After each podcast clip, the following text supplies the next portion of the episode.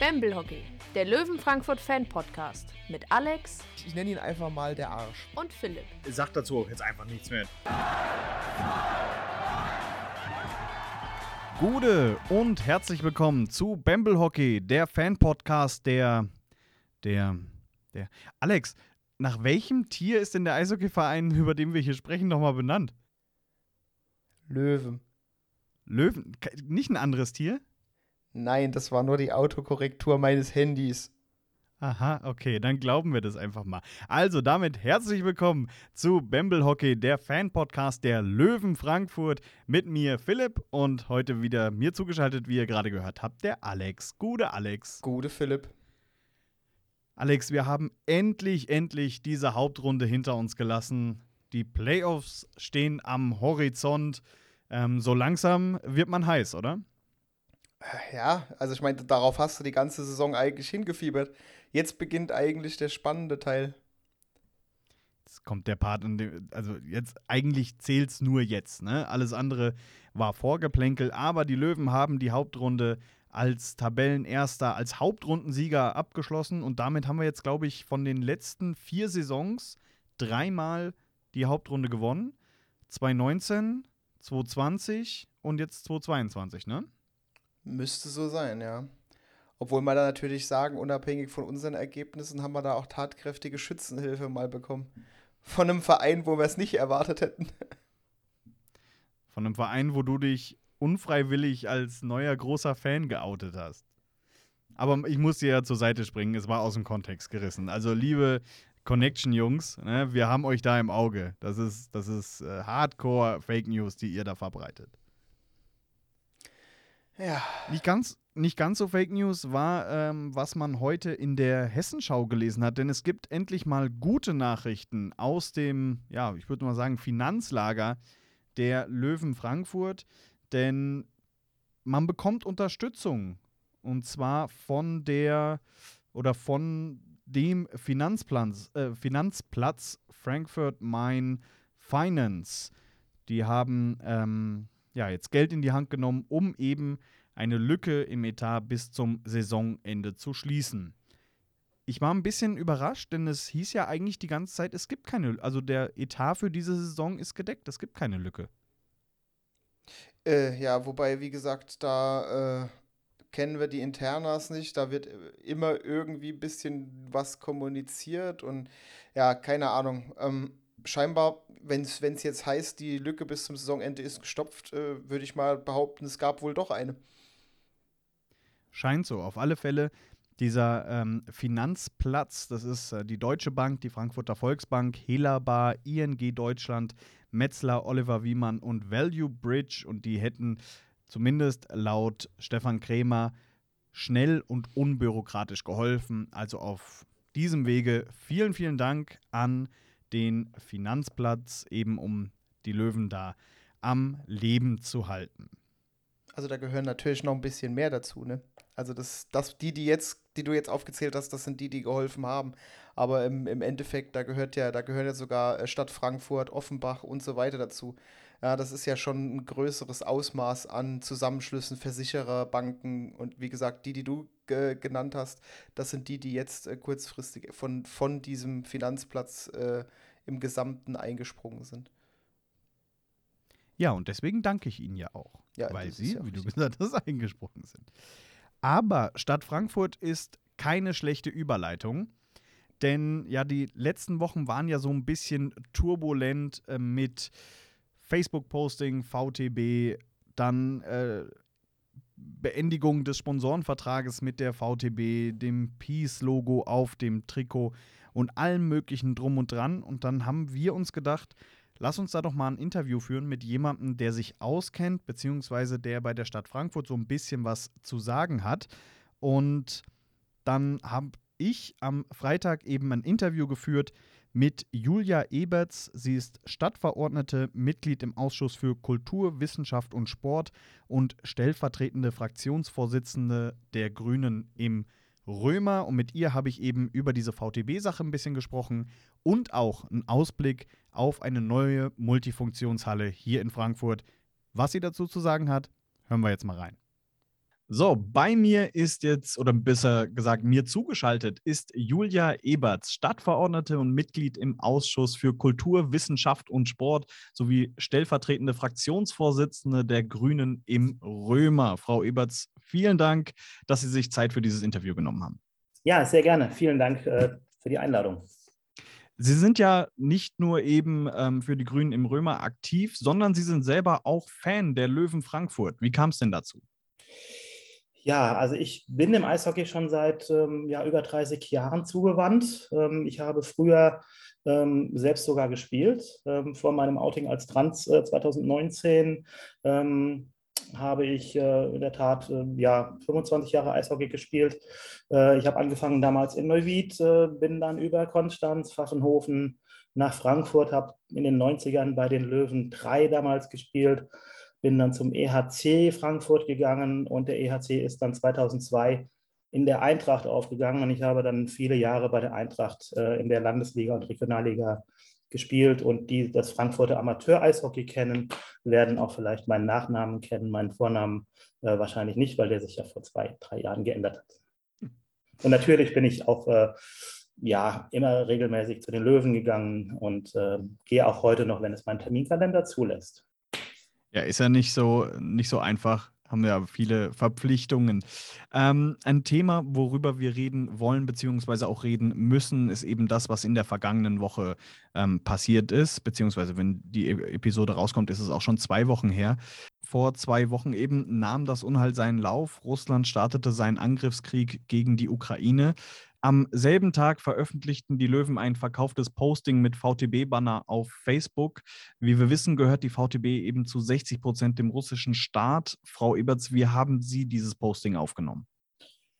Ja, ich war, glaube ich, genauso erschüttert, äh, überrascht und auch verärgert wie ähm, alle Löwenfans. Also die Reaktionen unter dem Posting waren ja sehr eindeutig ähm, Mitglieder äh, oder, oder Fans haben angekündigt, sie würden ihre Dauerkarten-Abos kündigen.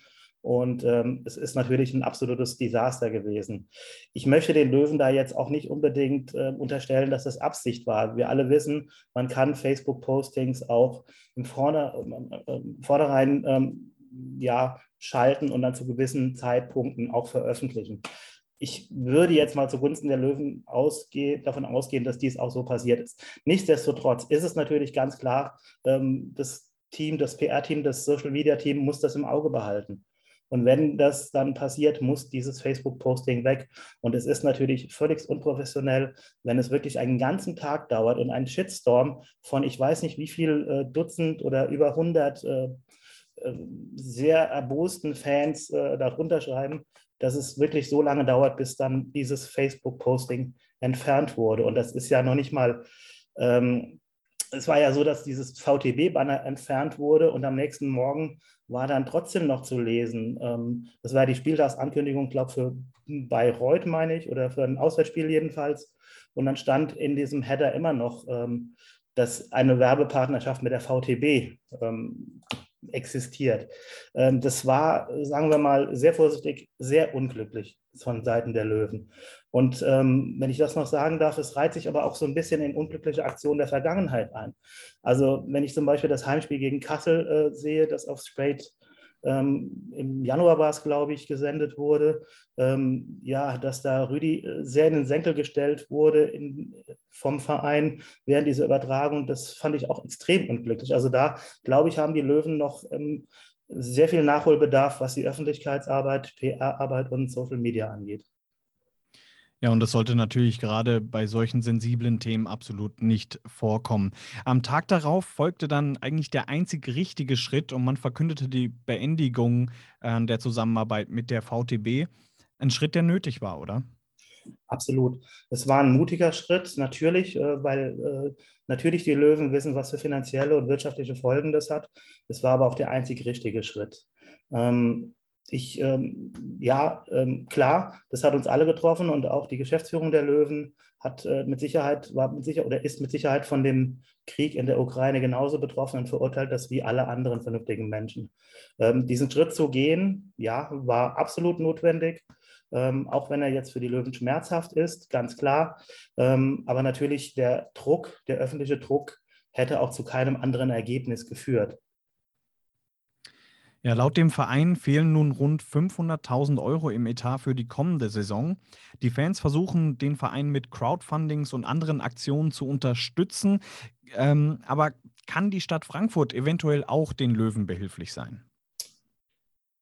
Ja, ähm, ja und nein. Natürlich ähm, wird die Stadt Frankfurt da finanziell nicht einspringen können. Also alle kennen die Haushaltslage der Stadt, alle wissen, dass gespart werden muss jetzt in den, fünf, in den, in den nächsten Jahren.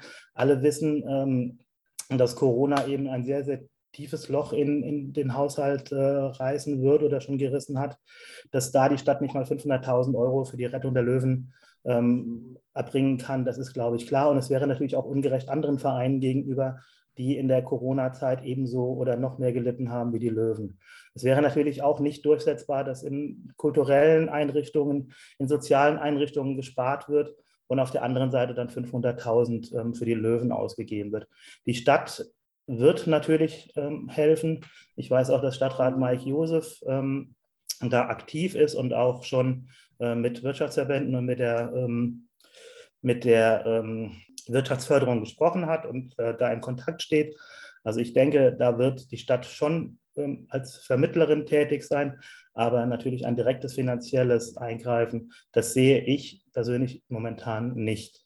Ähm, ich würde aber auch ganz gerne nochmal, wenn ich darf, noch so zwei, drei Sätze über das, über das Sponsoring der Löwen und von anderen Vereinen ähm, verlieren, wenn das okay ist. Gerne.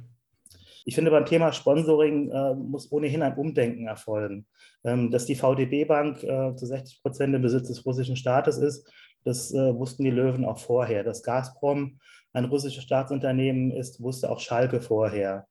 Ähm, ich denke, da werden die Vereine in Zukunft beim Thema ethische Grundsätze beim Sponsoring auch ja, ihre Sponsoringverträge ähm, mal überdenken müssen, mit wem sie diese, diese Vereinbarungen abschließen.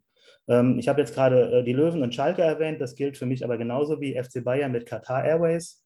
Ähm, das gilt für mich aber auch genauso wie bei meinem äh, Lieblingsfußballverein Werder Bremen mit Wiesenhof. Ähm, das ist jetzt nicht ganz so vergleichbar, aber trotzdem äh, sollten sich Vereine schon mal überlegen, ja, mit wem gehe ich eine solche Partnerschaft ein? Und äh, das werden auch die Löwen in der Zukunft mit Sicherheit äh, sich zweimal überlegen. Ja, und vielleicht gilt es da dann auch, wie wir schon in der letzten Folge gesagt haben, eben auch, dass die Fans ein bisschen drauf achten, ob eben die Sponsoren, für die man ja dann auch eine Werbeplattform eben ist, ähm, die Werte und ähm, Ansichten vertreten, die man eben gesehen oder sehen möchte ähm, von, von dem Verein, der einem am Herzen liegt. Genau, also ähm, ich zum Beispiel habe mir regelmäßig äh, Trikots von Werder gekauft, aber ich werde mit Sicherheit, äh, solange Wiesenhof Sponsor ist, äh, kein Trikot mit einem Wiesen, Wiesenhof-Logo kaufen. Also ich glaube, da kann man natürlich als Fan auch den Verein so ein bisschen zumindest mal ein Zeichen setzen und sagen, mit diesem Sponsor sind wir jetzt nicht einverstanden, überlegt euch das bitte mal. Sind Sie denn im regelmäßigen Austausch mit der Stadt, mit den Löwen? Ähm, ja, ich hatte also im vergangenen Donnerstag, als dieses ähm, PR-Desaster ähm, dann leider ähm, aufkam, äh, den Herrn Stracke und Krämer auch mal eine Mail geschrieben und hatte meine Verwunderung ähm, darüber ausgedrückt. Ähm, Herr Krämer hatte sich dann auch dankenswerterweise gemeldet und natürlich auch die Situation mit dem äh, mit VTB ähm, kurz erläutert und dass das natürlich keine einfache Entscheidung ist. Dafür habe ich auch sehr großes Verständnis. Ähm, wir hatten als Fraktion bzw. als Sportfachgruppe, ähm, als Sportausschussgruppe auch eben war das im November oder Dezember, ähm, ein Treffen mit der Geschäftsführung der Löwen zum Thema Arena. Also wir sind da schon jetzt äh, doch in einem, zwar nicht regelmäßigen, aber wir tauschen uns aus. Ja. Dann haben Sie es gerade schon angesprochen, die neue Arena beziehungsweise eine neue Halle in Frankfurt. Natürlich interessiert es jeden Fan. Es gibt ja zwei Projekte, die in Anführungsstrichen im Konkurrenzkampf zueinander stehen. Wie ist denn der Stand der Dinge zur Halle am Kaiserlei beziehungsweise The Dome am Flughafen? Ja, also zu beiden Projekten gibt es ja ähm, sehr schöne, umfangreiche Präsentationen. Also auf dem Papier stehen die ja schon quasi. Ähm, wir haben uns auch als Grüne und auch die anderen Fraktionen, soweit ich weiß, ähm, haben wir uns sowohl mit den, mit den Löwen, das habe ich gerade eben gesagt, als auch mit den Skyliners getroffen. Uns wurden diese Projekte vorgestellt. Und ähm, ja, ich glaube, es ist jetzt auch kein großes Geheimnis, dass wir Grüne durchaus äh, Sympathien eher für den Standort Kaiserlei haben. Ähm, aber ich möchte auch eins nochmal ganz deutlich machen. Äh, wir reden jetzt seit ungefähr 20 Jahren über eine Arena in Frankfurt. Ich habe auch noch die Zeiten von Gerd Schröder mitbekommen, ähm, der ja leider viel zu früh verstorben ist, ähm, wo es bereits ja Anfang der 2000er um eine Arena geht. Wichtig ist jetzt, dass wir alle in die Hufe kommen, dass wir jetzt endlich mal diese Arena, ob sie jetzt am Kaiserlei oder am Flughafen ähm, gebaut wird, dass wir das jetzt endlich mal vorantreiben, weil diese Arena ist mega wichtig, nicht nur für die, äh, für die Profivereine Skyliners, äh, Löwen und United Volleys, sondern für die Stadt und für den Kulturbereich. Deswegen geredet wurde jetzt genug und jetzt müssen wir langsam in die, in die Hufe kommen. Und gleiches gilt natürlich auch, das ist der Ausschuss für Kulturwissenschaft und Sport für die städtischen Bühnen. Das ist aber für die Stadt nochmal eine ganz andere Nummer, weil wir das als Stadt ja auch zum größten Teil finanzieren. Sie haben ja gerade gesagt, dass die Grünen eher die Halle am Kaiserlei ähm, ja, sehen, aber welche Halle scheint Ihnen denn jetzt, Stand jetzt, am wahrscheinlichsten? Ja, das ist eine sehr gute Frage. Ähm, also ich würde ganz gerne auch nochmal sagen, warum wir die, die Halle am Kaiserlei äh, bevorzugen. Ähm, ich glaube, die Löwenfans wissen es, äh, die Halle am äh, Flughafen The Dome soll ungefähr eine Kapazität von 23.000 ähm, Zuschauern haben. Die am Kaiserlei, da reden wir von ungefähr 13.000 Zuschauern. Ähm, ein Grund, warum wir als Grüne die Halle am Kaiserlei bevorzugen, ist eben ähm, eine für uns äh, durchaus realistischere Kapazität von 13.000. Ich habe mir jetzt im Vorfeld des Interviews mal äh, die äh, Kapazitäten der Arenen der derzeitigen DEL-Vereine angeschaut. Also da ist on top Köln mit 20.000, dann kommt lange nichts, dann kommt Berlin mit 14.500, Düsseldorf mit 13.400, Mannheim mit etwas über 13.000 und auch die neue Arena in München, die gerade gebaut wird, wird nur in Anführungszeichen 11.500 Plätze haben. Also eine Halle mit 23.000 ähm, Plätzen finden wir überdimensioniert für den Profisport. Und ähm, mir fehlt so ein bisschen die Fantasie, wie die Löwen oder äh, erst recht die Skyliners diese Halle jemals füllen sollen im regulären Betrieb. Wir reden nicht davon, äh, dass die, dass die Löwen dann irgendwann mal äh, im DEL-Finale in den Playoffs stehen. Natürlich wird auch so eine Halle dann ausverkauft sein, aber wir reden davon, dass es auch Spiele gegen Ingolstadt, Bremerhaven und Straubing geben wird, Oh, nichts gegen Straubing, meine Heimatstadt. Da kommen ganz, ganz viele. Da kommt allein meine halbe Familie. ja, gut, wenn Ihre halbe Familie kommt, ist das schon mal äh, sehr viel wert. Nein, ich möchte auch nicht äh, despektierlich gegen diese Standorte reden, um Gottes Willen. Also ich, ich habe Riesenrespekt, wenn in diesen kleineren Städten wirklich professionelles äh, DL-Eishockey gespielt wird. Das gleiche gilt auch äh, für die DL2-Standorte, die kleineren Städte wie Selb und sowas die dann einen riesen Job machen. Also das äh, bitte nicht falsch verstehen, das ist jetzt nicht abwertend gemeint, aber es geht einfach darum, dass äh, das jetzt nicht die Namen sind, die eine 23.000 Platz, äh, Plätze fass, umfassende Halle füllen werden. Wenn Sie so eine Prognose abgeben müssten oder so, so ein ja, Prozentsatz, wie wahrscheinlich ist es denn, dass überhaupt eine neue Halle kommt? Ja, das ist eine gut, natürlich eine gute Frage. Es wurde jahrelang darüber gesprochen, wann die Halle kommt. Jetzt äh, wird schon gefragt, ob die Halle kommt. Also, äh, dass eine Halle kommen wird, da bin ich mir sehr, sehr sicher, weil sie kommen werden muss. Weil nur mit einer modernen Arena ist professionelles Eishockey und ist auch professionelles Basketball in Frankfurt möglich. Also da bin ich mir sehr sicher. Wenn Sie mich jetzt fragen, Prozentzahl Kaiserlei oder Prozentzahl The Dome, kann ich das im Moment nicht abschätzen. Es ist, glaube ich, auch unter den Löwenfans bekannt, ähm, dass die Skyliners ähm, den Kaiserlei bevorzugen. Es ist bekannt, dass die Löwen The Dome bevorzugen und es ist auch bekannt, dass die United Wallis ebenfalls den Dome bevorzugen. Und das kann ich auch noch nachvollziehen, weil die United Wallis werden in der kleinen Halle spielen, die sie wahrscheinlich äh, auch nicht äh, komplett füllen werden. Aber zumindest ist das natürlich schon ähm, sehr verständlich, dass äh, die, die Volleyballer dort äh, diesen Standort schon gerne hätten. Aber was am Ende sich durchsetzen wird, das steht im Moment in den Sternen und ich würde mir sehr wünschen, ähm, dass, es, dass sich Skyliners und Löwen Geschäftsführung wieder an einen Tisch setzen und das miteinander diskutieren und im Moment die herrschende Funkstille überwinden. Das wäre für mich sehr wichtig, denn das wird nur zusammen funktionieren. Ja, dann ist das die Message, die rausgehen soll an die Geschäftsführung der Löwen Frankfurt und eben dann auch an die, die Skyliners. Setzt euch zusammen, macht was Cooles für die Stadt Frankfurt und äh, dann werden sicher alle damit zufrieden sein. Klar, also, wenn, wenn, ich ganz nochmal noch mal ganz kurz sagen, aber klar. es ist ganz klar, dass es keine zwei Arenen geben wird. Es wird eine geben, eine einzige. Es wird keine zwei Arenen geben.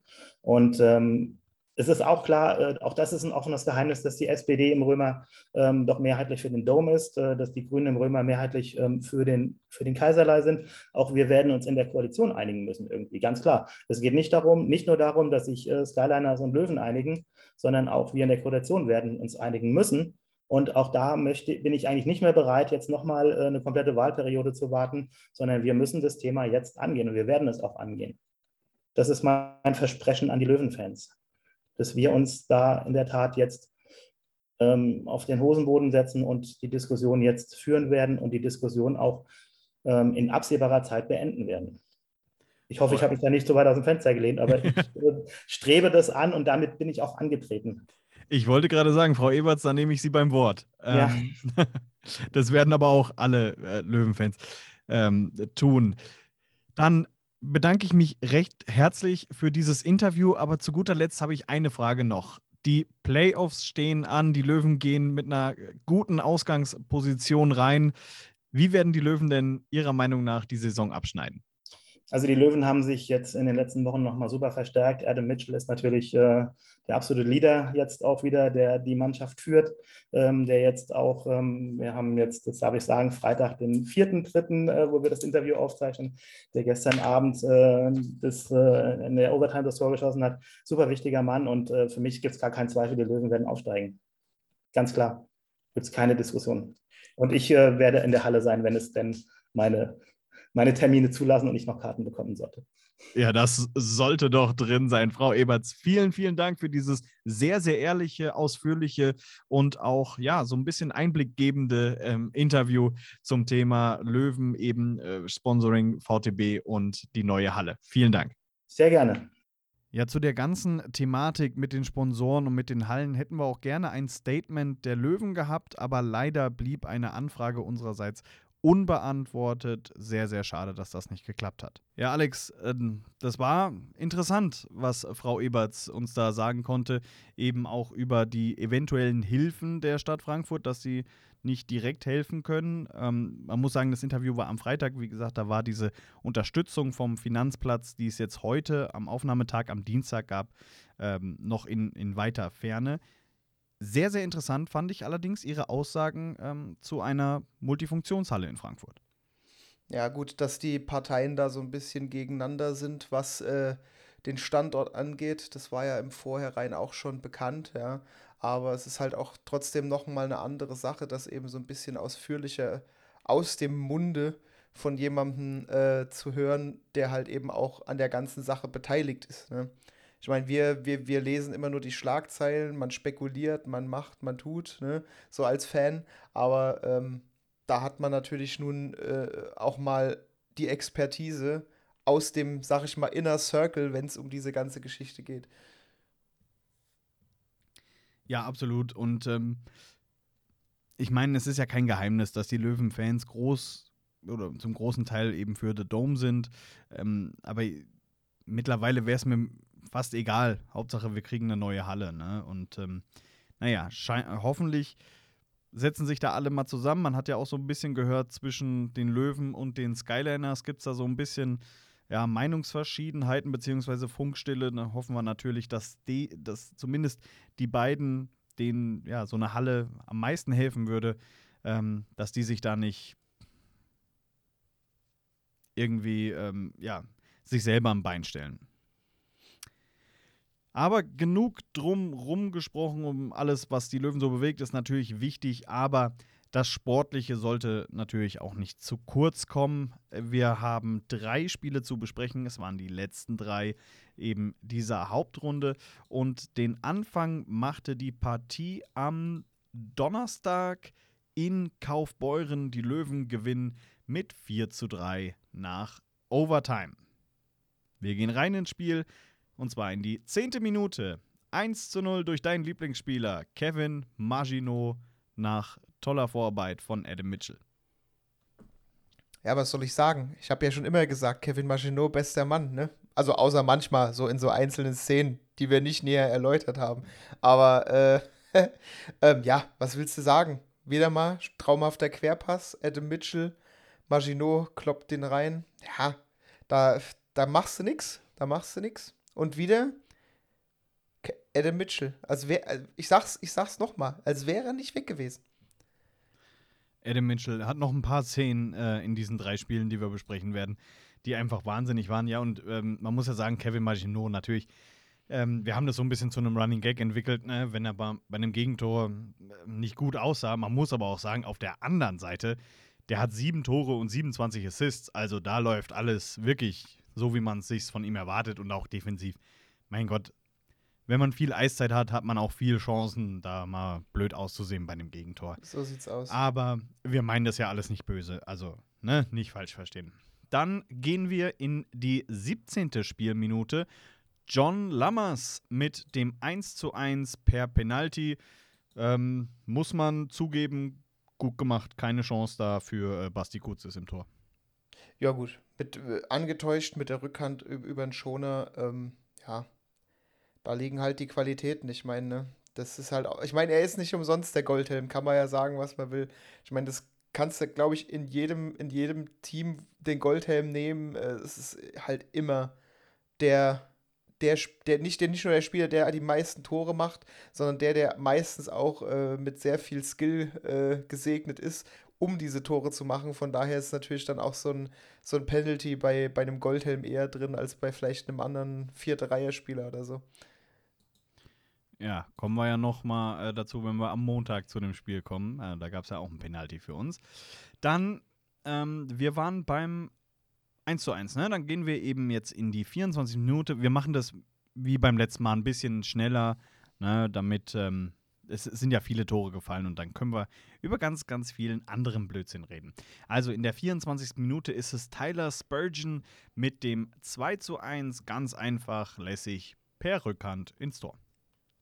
Ja, wobei ich da sage, die Position da drüben mit der Rückhand, also es war schon, für die Rückhand fand ich ein relativ spitz, ja, ja, ist schon, schon ein spitzer Winkel für die Rückhand, dass er, wie er da noch so drüber gerutscht ist oben.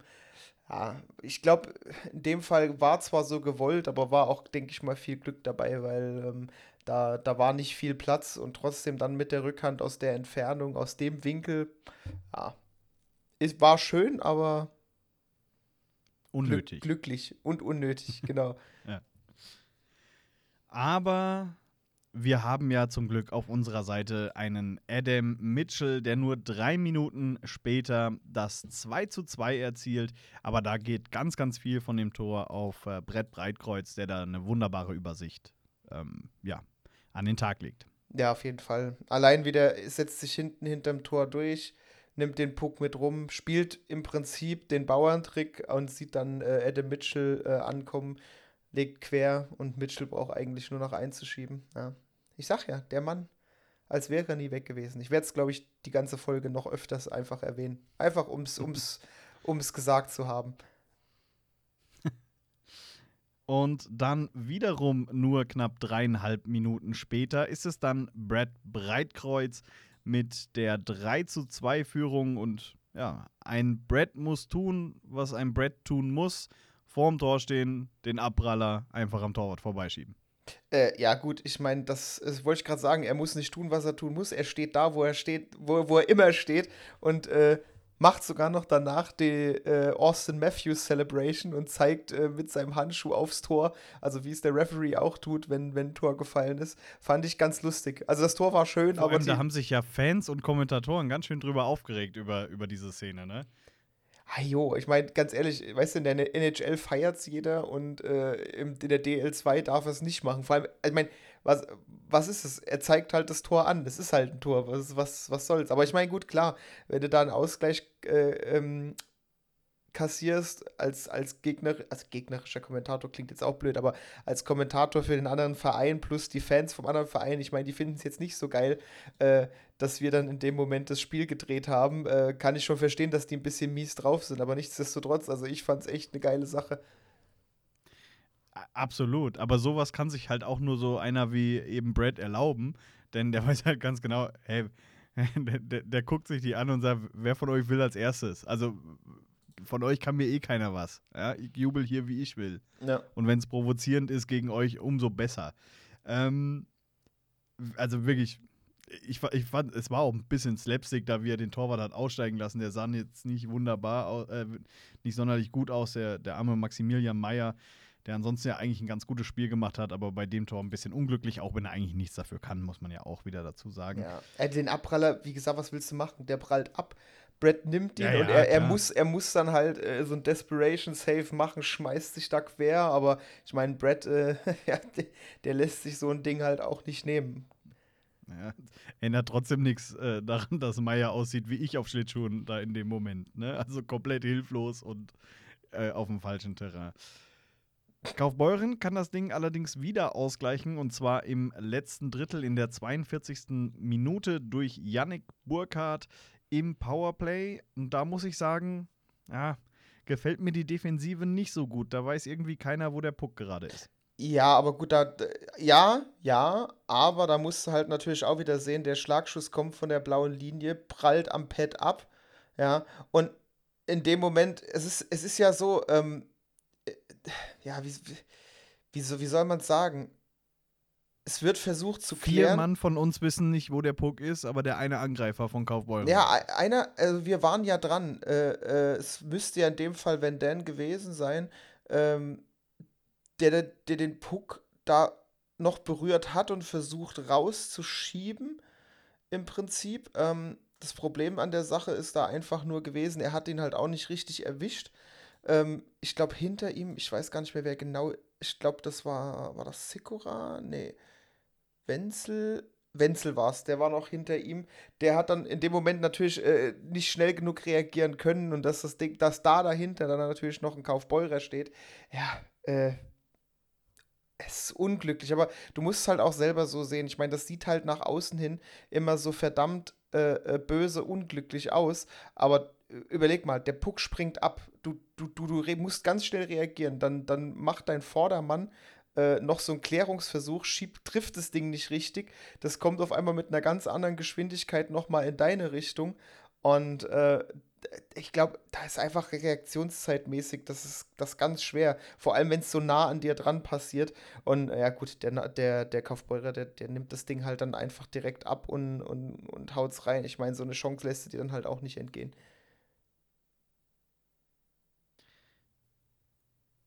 Ich habe ähm, gerade, während du, während du geredet hast, habe ich mal kurz äh, nachgeguckt auf der DL2-Seite, wie man jetzt Vandeny wirklich ausspricht.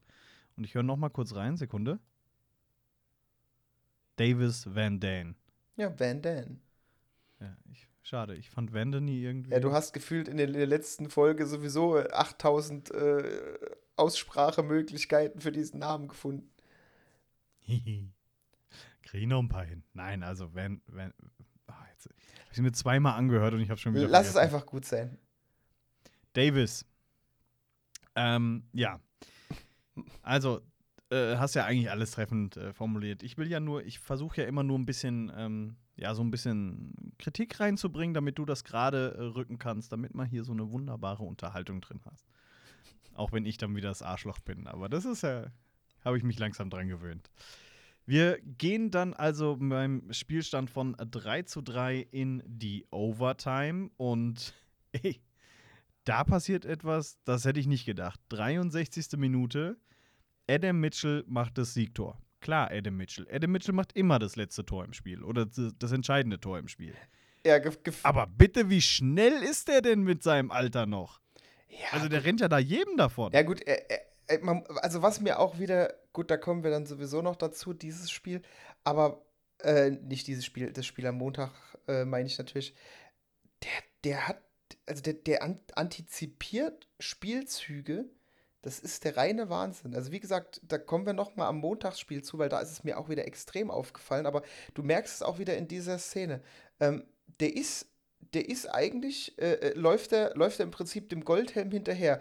Sieht dann in dem Moment auch, äh, dass ähm, Macmillan den Check fährt und den Puck abnimmt und ist aber da schon im Vollsprint straight geradeaus, weil er weiß, nach dem Check kommt Macmillan gar nicht so schnell im Fahrt, um äh, noch am, äh, äh, am letzten Kaufbeurer vorbeizukommen. Und wie gesagt, Adam zündet da einfach den Turbo, läuft los an Freund und Feind vorbei und hat dann noch äh, die Übersicht, das Ding auch noch im Five-Hole ins Tor zu schieben. Also, boah. Und ich das, Gänsehaut, und, wenn ja, ich den Spielen sehe. das ist, das ist brutal. Und das mit 39, man darf es halt echt nicht vergessen, ne? Und, na, und, und, und, und nochmal, nach einer Verletzung. Und, Und nach ungefähr einem Jahr nicht spielen, richtig. ich glaube, anderthalb waren es sogar. Aber äh, das muss. Das, Nee, nee, ja, also war, war, auf alle Fälle war es eine, eine ewig lange Ja. Zeit, bei der man eigentlich sagt, in dem Alter, okay, das ist vorbei, das hilft, das, das ist noch ein bisschen hier für die alten Herren und so und sich ein bisschen warm halten vielleicht, aber Ich, wow. Ich, also, ich weiß noch, wie wir uns damals unterhalten haben, als die Verpflichtung bekannt gegeben wurde. Und ich weiß noch, wie. da wie, haben wir da schon gesagt, das ist ein Top-Transfer. Ja, genau, genau das wollte ich sagen. Ja. Nein, äh, da ich weiß selber noch, dass ich sogar gesagt habe, ich glaube eher, der ist mehr fürs Mentale da, als fürs Körperliche und generell fürs Spiel. So, er ist halt wirklich mehr da, um, um wieder Teamgeist reinzubringen, um, um, um die Jungen ein bisschen an die Hand zu nehmen. Der nimmt, glaube ich, gefühlt gerade alle an die Hand. also, der zieht, der zieht. Der nimmt die alle auf die Schultern gerade. Ja, also, also, wirklich, also das, das muss man halt auch wirklich ihm mal zugute halten. Also, wie der aktuell performt, also, also das für, wie gesagt, für, für, für einen für aus der Verletzung kommenden, über ein Jahr vom Eishockey weg gewesenen 39-Jährigen, wenn man es so sagen möchte, Hockey-Opa, was ja eigentlich in dem Alter normal ist, ne, das ist, das ist, äh, das, das geht ja schon in die Richtung. Ich, also wenn, ich glaube, der ist genauso drauf wie Jaromir Jager. Wenn der könnte, der wird noch bis 50 spielen. Und würde dann auch noch so spielen, dass, dass es noch gut ist. ja, Adam Mitchell ist so ein bisschen wie der Riese Atlas, der die ganze Welt auf seinen Schultern trägt, nur dass Adam halt einfach die kompletten Löwen auf seinem Schulter trägt. Also wirklich, ich finde das, find das Weltklasse, was er da zeigt. Und ich glaube, wir haben das jetzt schon zum dritten oder vierten Mal angesprochen, dass wir uns äh, damals vertan haben, eben ähm, als die Verpflichtung bekannt gegeben wurde. Aber wir schämen uns halt wirklich dafür. Also, äh, was heißt schämen? Aber wir hätten es wirklich nicht gedacht. Deswegen sprechen wir das halt immer wieder an und äh, können ihn eigentlich nicht genug loben. Ähm, und wir sind wirklich, wirklich, wirklich froh, dass er wieder da ist. Wirklich. Also auch die, die, diese wichtigen Tore, die er macht. Der ist ja mental jedes Mal bis zur äh, 63. Minute ist er noch voll da und ähm, ja, Hatte, wirklich. also hatte wirklich ich, hatte, hatte ich heute schon erwähnt, äh, dass Adam Mitchell so spielt, als wäre er nie weg gewesen? Ich weiß es nicht. Kann sein, dass ich heute ein, zwei Mal erwähnt hätte, aber ich wollte es nochmal noch mal sagen. Ja, nee, auf alle Fälle. Stark, stark, Adam Mitchell. Dann lassen wir also dieses Kaufbeuren-Spiel fast hinter uns. Ich möchte noch ein, ein Lob in Richtung äh, Kaufbeuren äh, ablassen. Denn ich finde, die haben eine der geilsten Torhymnen Hymnen, äh, der ganzen DEL 2. Dieses Ska-Punkige ähm, hat echt Ohrwurmpotenzial und äh, vielleicht machen wir ja kommende Saison mal so, weißt du, so, ein- so ein Special vor der Saison, wo wir Trikots ranken und Torhymnen.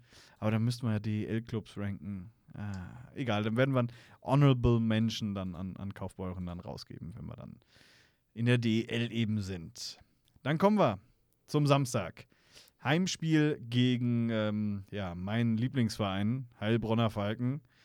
Ähm, wobei sie, wenn sie bei uns sind, finde ich sie ja nicht ganz so schlimm, als wenn wir ein Auswärtsspiel bei denen haben. Alex, du hast dir das Ganze se- 64 Minuten lang angetan, live im Stadion. Frage an dich, warum endet so ein Spiel gerade mal mit 1 zu 0? Ja, das habe ich mir aber auch gefragt, weil gefühlt haben wir denen die Hütte voll geschossen, aber entweder haben wir daneben geschossen oder ans, ans Gestänge oder der Goalie war da. Also irgendwas war immer. Das ist, also ich habe es auch nicht ganz verstanden, wie wir, wie wir uns da so äh, schwer tun konnten. Ich meine, wir haben uns schon die ganze Saison äh, immer mal wieder schwer getan, aber da habe ich auch immer gesagt, wenn wir so Spiele hatten, wir haben halt schön gespielt, wir haben nicht geschossen und ich weiß gar nicht, wie am Ende die, die Schussstatistik gegen Ende war. Ich weiß nur, dass ich nach dem zweiten Drittel geguckt habe und ich glaube, da war die Schussstatistik wirklich so 32 zu 13 oder so. Also 41 zu 26. Ja, aber ich meine, jetzt überleg dir mal, da, du, also das, das sind 20 Schüsse mehr und es ging einfach nichts rein. Der, es, ich, da, da fehlt, du merkst schon, ich, ich kann es nicht verstehen. Du hörst dich an, als wärst du im Funkloch. ja, aber wirklich, das ist, das ist, das ist, ich, man kann es nicht erklären. Immer, die haben nach vorne gespielt, die Jungs, die haben geschossen. Klar, da, da waren auch mal sinnlose Schüsse dabei, ist ja okay. Ich meine, bei fast 50 Schüssen da äh, ist natürlich nicht alles hundertprozentig, aber immer irgendein Fuß dazwischen oder der Goalie robbt die Dinger da noch raus. Also, boah, das äh, ist halt die Frage, ne? War es eigene Dummheit? Hätte man in dem Spiel vielleicht doch mal eher mehr noch einen Querpass mehr spielen sollen? Also, der Wille war ja da, aber die Umsetzung war halt, ja, keine Ahnung. Äh, wie, wie ist mein Lieblingswort? Schwierig. Es war auf alle Fälle ein Novum in dieser Saison, denn es war das erste und auch das einzige Spiel, bei dem in den ersten 60 Minuten kein Tor gefallen ist. Ja. Es gab insgesamt nur zwei Spiele, die 1-0 ausgegangen sind. Das war jetzt eben hier das Spiel von uns gegen ähm, Heilbronn. Und es gab dann noch Ende Februar war das das ähm, der 1 0 Sieg von Ravensburg gegen Selb. Aber da ist das Tor halt äh, so um die 29. Minute rumgefallen. Also tatsächlich Novum, einziges Spiel, das nach 60 Minuten 0-0 ausging. Und ich glaube generell, sowas gab es noch nicht häufig in der zweiten Liga. Ja, gut, prinzipiell. Ich habe, glaube ich, ich habe mir noch während des Spiels angeguckt, ob wir es jemals ähm, ob wir jemals ein Spiel zu null verloren haben, weil da, da wusste ich ja noch nicht, äh, ob wir in der Overtime gewinnen oder nicht. Aber ich glaube, das wäre, wenn wir es verloren hätten, auch das erste Spiel der ganzen Saison gewesen, wo wir zu null gespielt hätten. Also wo wir kein Tor geschossen hätten. Es war auch so ein Ding, wo ich mir gedacht habe, unfassbar eigentlich. Aber ja, wie gesagt, da im, in, in der Overtime habe ich jetzt nicht unbedingt dran gezweifelt, dass wir, dass wir uns da vom Brot nehmen lassen. Weil, wie gesagt, wir waren halt die, die aktivere Mannschaft die gefährlichere Mannschaft, aber ja, gut, dass es bis in die Overtime gedauert hat. Ja. Hätte nicht sein müssen. Vor allem, wenn man sich anguckt, äh, wie, wie einfach äh, Rylan Schwartz da einfach am Ende auf den Goalie zuläuft und das Ding reinmacht. Ja. Dachte ich mir auch so. Hättest du auch mal im dritten Drittel machen können, dann wäre die ganze Show so rum gewesen. Das auch mal früher machen können, Mann. Äh.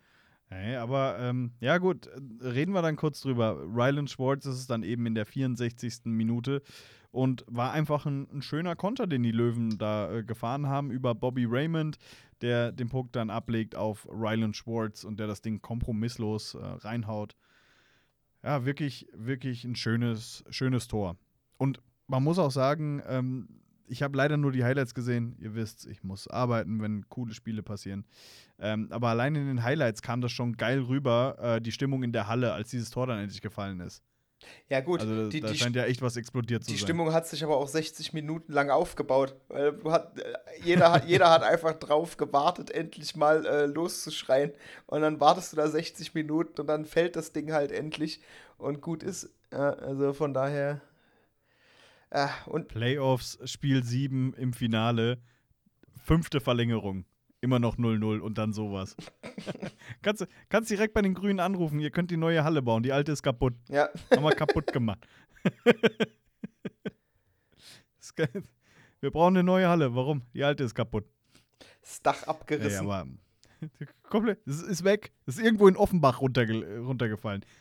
Da, wo es gelandet ist, sieht es danach genauso aus wie vorher. Ist kein Schaden entstanden. Aber ähm, ja, das wäre, oh, stell dir mal das vor. Hm. Ja, Möchte ich haben. Wir sind mal gespannt. Also die, die, die fünf Zuschauer, die dann noch nicht am Herzinfarkt gestorben sind, wenn das dann soweit ist. Ja, ich, ich muss sowieso sagen, auch jetzt in den Playoffs, ich hoffe, wir haben. ja, im Endeffekt denke ich mir natürlich zur Sicherheit los, alles wegsweepen, Finale gewinnen, alles gut, Aufstieg, ja. Aber im Endeffekt wünschst du dir doch gerade in den Playoffs manchmal auch so einfach dieses, nicht dieses ultra überlegene, sondern vielleicht auch mal eben dieses, dieses enge, dieses Spiel 7, dieses, dieses. Dieses Game 7, ja. Ja, so diese, diese, diese, diese Spannung einfach, weiß, weiß ich nicht, nach 60 Minuten 3-3, das letzte Tor entscheidet und da, da, da ist, da ist, also da ist wirklich die Halle bis zum Bersten angespannt, egal wer. Und überleg mal, Spiel 7, Finale, um den Aufstieg. 3-3 nach, nach 60 Minuten und du wartest auf dieses eine Tor. Am Ende zweite Overtime. Es passiert einfach nichts. Und dann, weiß ich nicht, geht ein Ryland Schwartz durch und kloppt das Ding irgendwo in den Winkel. Alter, da, oder so eine Cinderella-Story, Adam Mitchell. Oh, Adam, ja. Lass, oh. Lass, oh, aber lass uns da nicht zu sehr drüber reden, weil nicht, dass wir es jinxen. Ähm, aber äh, mir geht es ja auch so, äh, oder wahrscheinlich den meisten geht so, die ersten zwei Spiele in den Playoffs, die sind noch nicht so richtig, da hat sich noch nichts aufgebaut, da gibt es noch keine Geschichte zu, dazu. Ähm, vielleicht jetzt in den Playoffs im Viertelfinale bei, bei Nauheim und Kassel sieht es ein bisschen anders aus, weil es halt ein Derby ist. Aber ich finde so, die ersten beiden Spiele sind immer noch so, okay, man kommt rein und dann so ab dem dritten wird es dann wirklich interessant. Ähm, egal ob in die eine oder andere Richtung. Aber ja, hoffen wir, hoffen wir wirklich, dass, das, dass es eine coole Serie wird. Ich meine, mir reicht es auch, wenn wir, wenn wir alle Runden sweepen, aber die Spiele halt eng sind. Ne? Also fände fänd ich halt auch cool. Aber das ist ja alles noch ein bisschen Zukunftsmusik, denn wir müssen jetzt erstmal noch über das Spiel, das gestern zu Ende ging, sprechen. Ähm, die Löwen Frankfurt, Alex, ne, nicht vergessen, gegen die Eispiraten Krimitschau 7 zu 0 vor 3075 Zuschauern. Wir werden jetzt nicht über jedes einzelne Tor sprechen, aber pff, lass mal so grob zusammenfassen. Erste Drittel sehr langweilig. Zweite Drittel sehr torreich. Letzte Drittel eigentlich die ganze Zeit nur mit einem Ohr oder einem Auge in Kassel. Ja. Beim Spiel gegen Dresden. Korrekt zusammengefasst. also, ja, gut. Ich meine, wie gesagt, da kannst du, kannst du ja, was willst du großartig sagen? 7 zu 0 äh, einfach zerlegt. Ich glaube, zerlegt trifft es ganz gut. Also, ich weiß nicht, da war ein bisschen Gegenwehr, war zwar da, aber irgendwie wirkte Grimmitschau da echt die ganze Zeit überfordert. Und da war es halt auch so. Diesmal haben wir halt auch angegriffen, angegriffen, geschossen, gemacht, getan, aber diesmal gingen die Dinge halt auch rein, ne? Und äh, ich meine, was hatten wir denn? Wir hatten, ich fasse es mal ein bisschen zusammen, so die, die Tore, die jetzt so, äh, äh, die ersten zwei waren ja jetzt nicht so wild. Das erste war halt ein schöner Querpass. Faber hält die Kelle rein, 1 zu 0 in der 60. Äh, 60. Minute, genau. In der 16. Minute und in der 25. dann im zweiten Drittel im äh, Powerplay. Ähm, ja, Schuss. Ja, war es eigentlich ein Eigentor. Ja, im Endeffekt ne? schon. Wenn man so will, Schu weil Scalzo macht ihn rein. Schuss von der blauen Linie. Ähm, irgendwie, ja, irgendwie trudelt er dann Scalzo da durch. Keine Ahnung, das war ja, irgendwie ein bisschen wir. Ich meine, der, der, Verteidiger versucht da noch das Ding zu retten, aber da war es schon über die Linie. Also von daher, ähm, ja, verdeckter Schuss von der blauen. Ich weiß, ich, ich, ich kann bis, ich sehe seh bis heute noch nicht, ob das wirklich vom, vom äh, Schwarz abgeprallt ist, so richtig. Aber ist ja auch wurscht. Das Ding ist auf jeden Fall. Ja, er hat noch zumindest berührt. Und ja. äh, dann, dann äh, ja, jetzt ging das irgendwie über den Torwart und dann nochmal äh, kurz vor der Linie, dann rutscht da Scalzo rein und äh, versucht wirklich. Scalzo in dem Moment war völlig deplatziert. Also bleib da weg, dann ist es nicht so schlimm, wie, wie wenn du da jetzt eingreifen willst.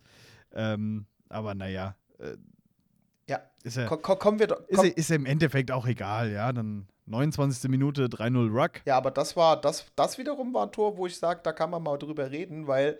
Äh, ja, dann lass uns drüber ja, reden. Ja, weil ich finde es ich find's gut. Er kriegt, die, er kriegt den Puck im Prinzip vor unserer eigenen blauen Linie noch bei uns im Drittel, ähm, zieht dann in die Mitte rein mit Vollspeed, schießt, also setzt dann im Prinzip direkt äh, am Anfang der Bulli-Kreise den Schuss ab, mittig. Der Puck prallt ab und wird im Nachschuss da ist nicht viel Platz zwischen Goalie und Pfosten, noch reingemacht. Und von wem wird er reingemacht? Ja, genau von Dylan Ruck, der einfach seinen eigenen Rebound verwertet. Und das, das muss ich sagen, das finde ich halt so mega geil. Der, der bremst nicht ab, also er schießt, bremst aber nicht ab, sondern läuft noch weiter und verwertet dann in dem Fall seinen eigenen Rebound. Ähm, ja, so ein bisschen natürlich der, der Goalie auch noch überrascht, aber trotzdem, dass er dann seinen eigenen Rebound noch unterm Arm durchjagt, ähm, vom, boah, also das, das fand ich echt, das muss ich sagen, das fand ich auch dann äh, gestern in der Halle mit eins der schönsten Tore. Ja, ähm, dazu muss man aber auch sagen, dass irgendwie ähm, Eispiraten-Torhüter Christian Schneider die ärmste Sau war irgendwie in dem Spiel. Ähm, naja, aber gut, die Löwen haben es auch erzwungen.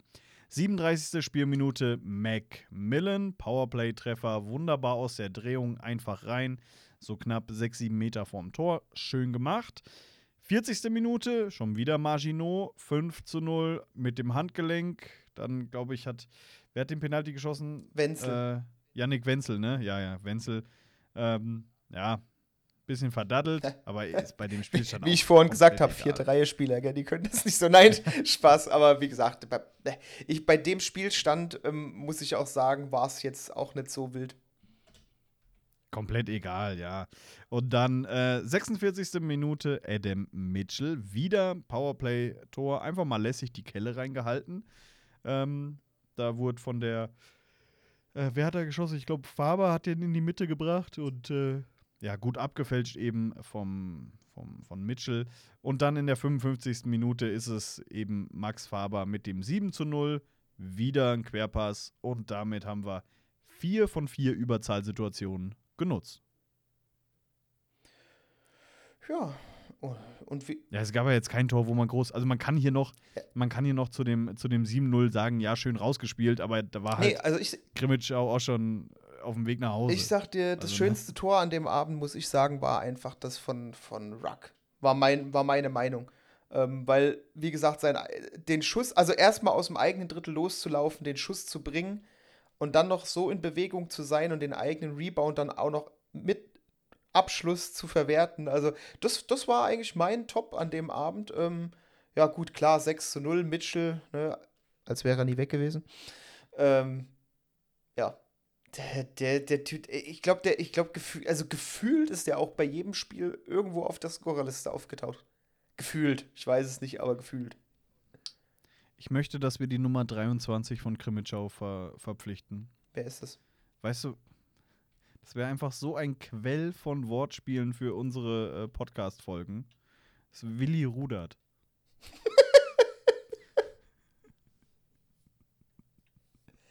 oh Gott, ey.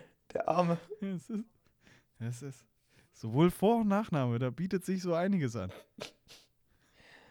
Ach komm, hör auf. Der arme Kerl kann auch nichts dafür, dass seine Eltern ihn so genannt haben. Ja, aber der ist noch jung, der ist 21. Der wird erst 21, der ist noch 20. Der Willi. Gut. V vielleicht nehmen wir auch den von, ähm, was war das, Heilbronn? Den äh, Van der Linde.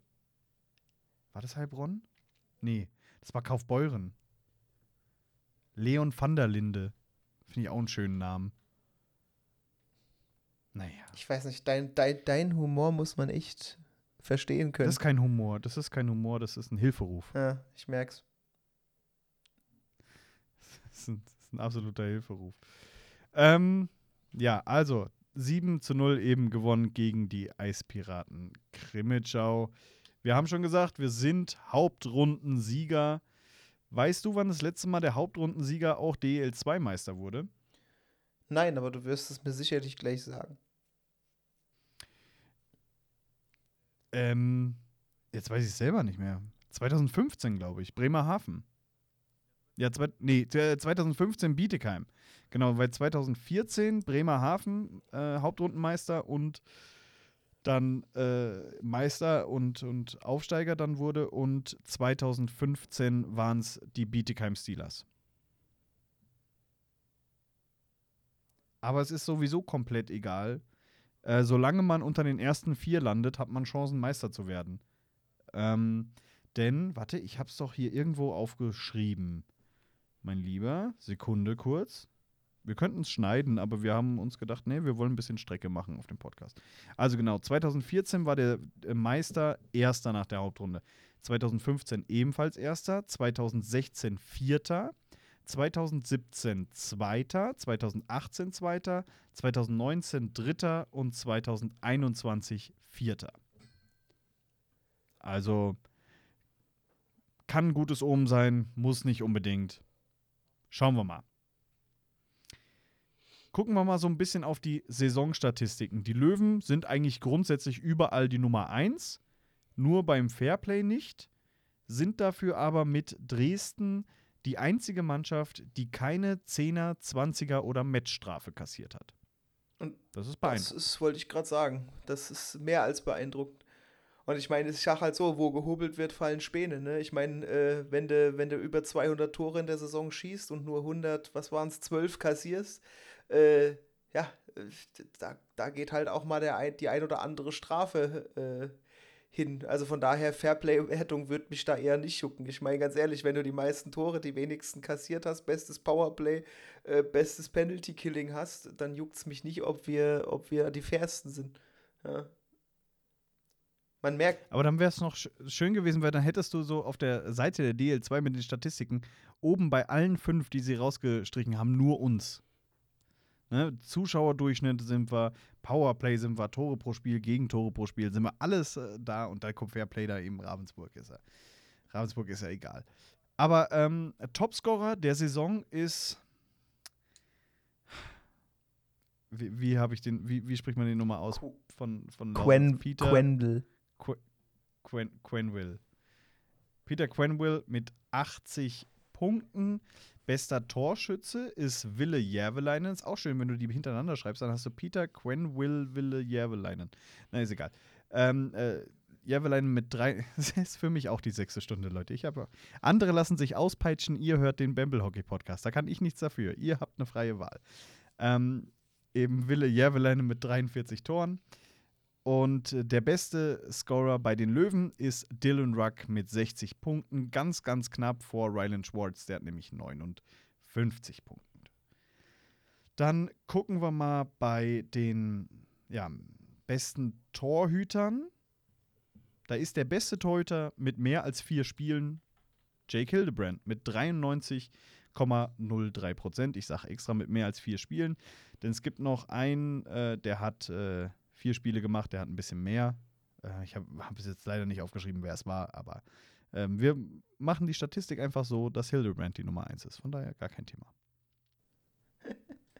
Dazu hat Hildebrand nach Yannick Schwendner von den äh, Dresdner Eislöwen die zweitmeisten Shutouts, und zwar fünf. Schwendner kommt auf sechs. Die Löwen insgesamt mit acht Spielen zu null. Das ist mal eine Hausmarke. Auf jeden Fall. Aber auch nochmal, um es ganz kurz zu erwähnen, auch wenn's bei, wenn er bei Heilbronn spielt, direkt hinter Jake Hildebrand von der Save Percentage bei 21 äh, Spielen ähm, Ilya Andriukov. Und das, obwohl er ja auch eine schwere Verletzung hatte. Hatte er einen schweren Autounfall. Genau, das wollte ich. Ich wollte es ich wollt's nur hervorheben, weil ich finde ihn halt, egal wo er jetzt spielt, äh, mein Ilya ne, kennt jeder, hat jeder geliebt damals. Ähm, ich finde das, find das so genial, dass der nach, der, äh, nach dem Unfall wieder so da ist und so performt. Also bin klar, er hat jetzt nicht, er hat jetzt nicht äh, so viele Spiele gemacht, aber die, die er gemacht hat, äh, ich meine, ne, fast, also der hat 92,98 Prozent, also 0,05 hinter Jake, ne, unabhängig wie viele Spiele gemacht wurden. Ich meine, Jake hat ein bisschen, ja, nicht ganz das Doppelte, aber, ne, aber trotzdem, also das ist schon eine Hausnummer. Finde ich, finde ich eigentlich super. Ja, und äh, wenn man sich die ähm, Save Percentage anguckt, dann ist äh, der Spieler des Monats Januar im Übrigen nur auf dem 10. Platz. Nein. Mit 91,52. Das ähm, beweist einfach mal wieder, dass diese Wahlen einfach komplette Farce sind. Das sind eine komplette Farce. ähm, Naja, naja aber um, Nauheim wollte doch auch mal was gewinnen. Können sie gerne gegen Kassel. Eine Playoff-Runde. Ich- Wirklich, das wird, das wird äh, schön. Ich finde es ähm, fast, also mal, wir müssen natürlich gucken, wem wir kriegen. aber ich hoffe, dass wir unsere ähm, Runde schnell beenden, damit man noch so ein bisschen bei, bei Kassel gegen Nauheim reingucken können. Denn ich finde, Derbys in den Playoffs haben, haben einfach was Besonderes, haben einen besonderen Geschmack, schmecken ganz, ganz, ganz leicht anders als ganz normale Derbys. Ähm, noch eine Statistik, auf die ich gerne zu sprechen kommen würde, ist Powerplay und Penalty Killing. Und zwar, da haben wir ja schon gesagt, die Löwen mit äh, 27,4% im Powerplay und 89,3% im Penalty Killing. Ich glaube, jeweils bei beiden Werten äh, die beste Mannschaft äh, des Jahres. Genau. Und ich finde den Vergleich zu letzter Saison extrem. Denn wie gesagt, diese Saison beim Powerplay 27,4%, letzte Saison 19,6%. Da hat man sich einfach mal um knapp 8% gebessert oder 8% Punkte äh, verbessert.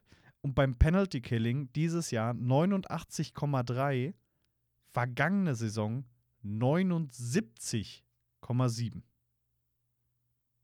Fast 10 Prozentpunkte. Das ist, also Bo Schubre scheint echt eine Top-Arbeit zu machen.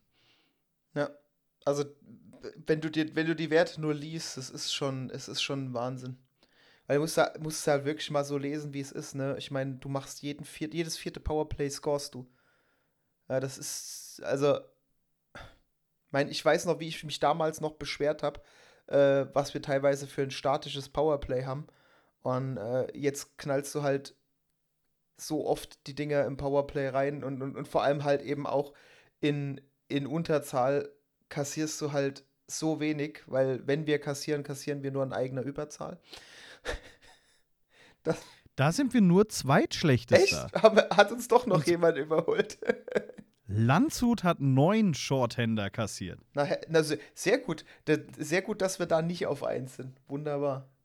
Töl Tölz und wir äh, folgen danach äh, mit jeweils acht. Das Schöne ist, dass wir gegen Landshut durchaus in den Playoffs noch treffen können. Äh, das wird ein Wreckfest im Powerplay. Also wir, wir fangen uns dann wahrscheinlich immer zwei, bevor wir eins machen. Und äh, ja. Im Übrigen, ähm, Unterzahl Tore sind wir äh, auch nicht so schlecht, denn da haben wir immerhin sechs erzielt. Hatte ich nicht so auf dem Schirm, dass wir überhaupt eins gemacht haben. Ja, doch, doch, doch. Die fallen halt nur nicht so auf. Ja. Da ist im Übrigen das beste Team Dresden. Die haben neun. Naja. Gegen Landshut. Alle, alle, alle, gegen Landshut. Alle in einem Powerplay. Alle in einem Powerplay. ja. Aber ja. Haben wir denn schon so, nee, haben wir noch nicht gesagt, ne? Die, die Abschlusstabelle ähm, Selb, die jetzt allerdings einen richtigen Lauf hatten. Von den letzten fünf Spielen haben sie drei gewonnen, äh, sind zwar letzter, aber ich sehe sie nicht chancenlos gegen die Bayreuth Tigers. Und in den Playdowns noch die Tölzer Löwen gegen die Lausitzer Füchse. Und dann gucken wir mal so, wer unser Gegner sein könnte, eben im Viertelfinale. Denn das entscheidet sich in den Pre-Playoffs. Die einzige Mannschaft, die wir davon nicht kriegen können, sind die Heilbronner Falken, die die Saison als Siebter beendet haben. Aber der ESV Kaufbeuren, EHC Freiburg und der EV Landshut wären mögliche Gegner. Ähm, die Paarungen sind Heilbronn, Landshut und Kaufbeuren gegen Freiburg. Wer wäre dir denn am liebsten im Viertelfinale von diesen Mannschaften? Ach. Gut, ich, ich bringe wieder so diesen typischen Spruch, ist egal, wer Meister werden will, muss jeden schlagen. Also ich meine, im Endeffekt, wo es mir lieber wäre, ja, ist am Ende eigentlich egal. Wie gesagt, ich meine, am, am, persönlich würde ich jetzt nicht unbedingt Heilbronn haben wollen, aber äh, ne, können wir ja auch nicht. Die sind ja siebter. Ach, die ja. sind ja die einzigen von den drei, die wir nicht kriegen. Stimmt. Ähm, ja, ne, da, beim Rest ist mir eigentlich alles egal. Wie gesagt, Heilbronn wären so die einzigen aus der unteren Kategorie, wo ich gesagt hätte, boah, nee, aber wie gesagt, ansonsten alles, alles machbar und äh, muss halt auch gemacht werden, wenn du am Ende der Saison in die DEL willst, ne?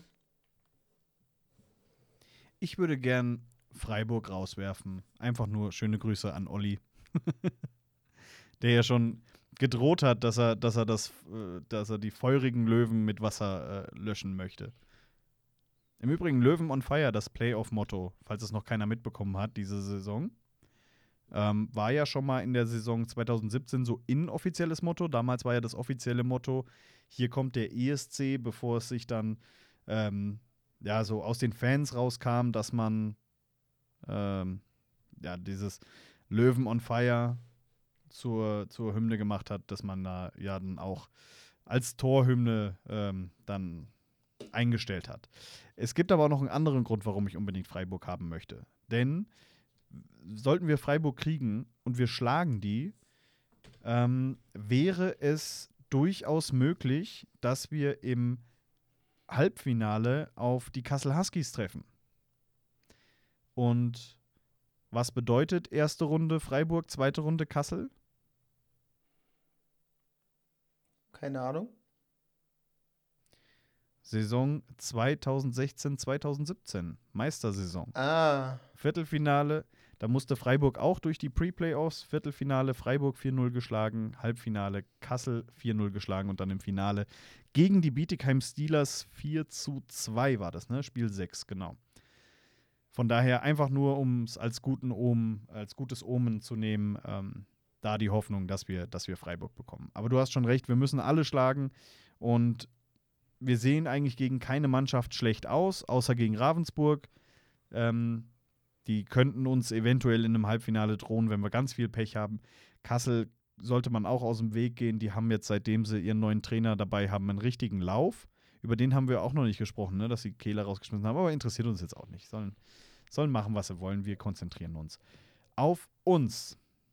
Dann haben wir wirklich eine, eine, eine lange Folge jetzt eigentlich hinter uns. Ähm, mit, mit sehr interessanten Einblicken. Alex, gibt es noch irgendwas aus der NHL, was du zu erzählen hast?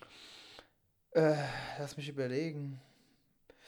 Nee, nicht wirklich. Also nichts nix wirklich Erzählenswertes, wenn ich jetzt grob drüber nachdenke.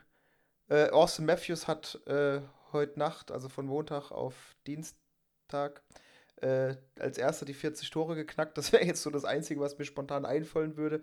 Ähm, ansonsten glaube ich, äh, ist da aktuell nichts. Die Deutschen machen so ein bisschen weiter. Dreiseitel scored ein bisschen, Seider scored ein bisschen. Wobei ich bin natürlich halt mal noch gespannt, wie es bei Seider weitergeht, weil der natürlich auch noch ähm, aufs die, auf die äh, äh, Calder Trophy scharf ist. Als bester Rookie.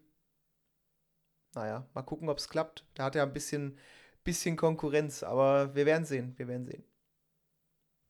Du bist ja so ein bisschen, also äh, man muss das ja so wissen.